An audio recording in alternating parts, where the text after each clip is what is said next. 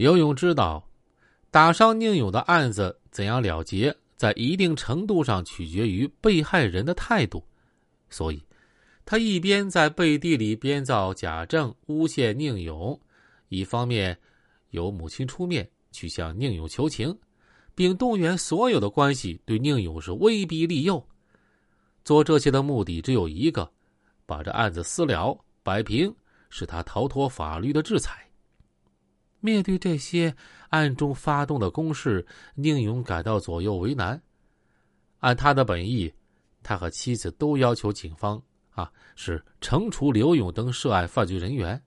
他们深知啊，一个无端受到一群歹徒恶意殴打，导致腹腔积血三千多毫升、脾脏手术摘除这样重伤的人，竟然愿意和打人凶手私了，帮助其免受法律制裁，这是一种耻辱。犯罪分子逃避了法律制裁，也给社会留下了隐患。更何况，宁勇当时的艺术事业正处于上升期，前程无量。可是，自从被打成重伤之后，事业中断，人成残疾，心神憔悴，名声受损，妻子也在一年之后和他离了婚。这些难道是给几万元就能弥补的吗？可是，如果不接受调解，宁勇也有难言之隐。他是外地人，在沈阳没有根基，形单影只，和刘勇对抗，那就是鸡蛋碰石头。他从那些说情的人的口中知道了刘勇的父亲是法院干部，自卑感就更大了。加上刘勇在此期间继续对他及家属进行威胁，当着他的面说：“我能让你站着进来，躺着出去。”他更感到压力。于是，他只好违心的同意此案，交由公安机关做调解处理。摆平之后，刘勇到公安机关自首，做了经济上的赔偿。有了这份调解协议，刘勇和那些打手们又可以自由自在的招摇过市、胡作非为了。在刘勇看来，中国的法律对他们来说是形同虚设，奈何不得。刘勇黑社会。性质犯罪集团被粉碎之后，专程赴丹东看望了宁勇。宁勇虽然年仅四十，但身体极度虚弱，一脸病容。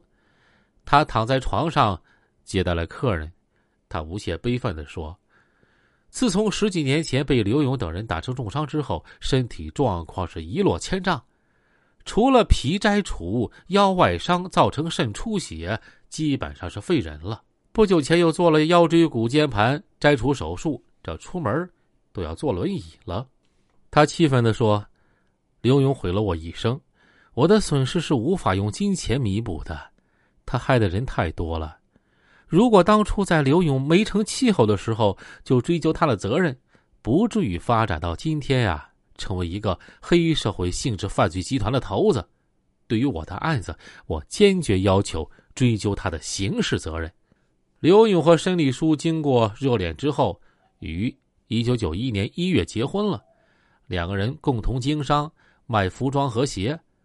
当时与他们合作的还有一个叫做三宝的孙树鹏。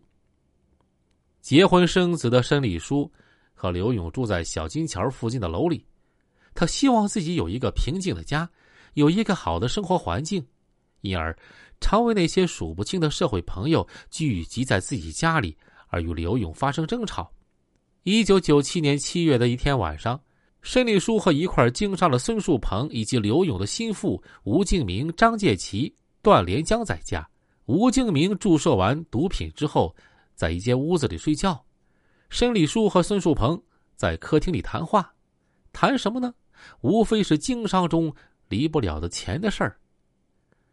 当时，孙树鹏和程建、申立书之间的关系比较紧张，孙树鹏对程建颇有微词，这让申立书听了之后很恼火。后来按捺不住火气，申立书和程建吵了起来，而且受丈夫熏染，她也爱动手了，打了程建一记耳光，然后又举起凳子边打边赶他走。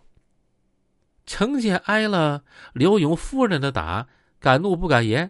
转身往外走，在程建和孙树鹏这二人之间，刘勇选择的当然是程建了。程建不但为他开车，帮他做买卖，而且对他是忠贞不二。刘勇一见程健挨了打要走，就喊了一声：“你别走！”几步追了过去，把委屈的要哭的程健啊给拽了回来。刘勇回来之后，两眼冒着怒火，就质问孙树鹏：“妈蛋，是不是你小子给瞎挑唆的呀？”刘勇心中对孙树鹏已经渐渐失去信任，他怀疑孙树鹏偷了金货了钱，现在又怀疑他在挑拨申丽书和程建的关系，便大骂孙树鹏。程建见刘勇态度鲜明，为自己撑腰，心里有底儿了，胆儿也壮了，上前就给了孙树鹏一拳。孙树鹏也不是一般人物啊，程建的一拳把他打火了。你敢打我？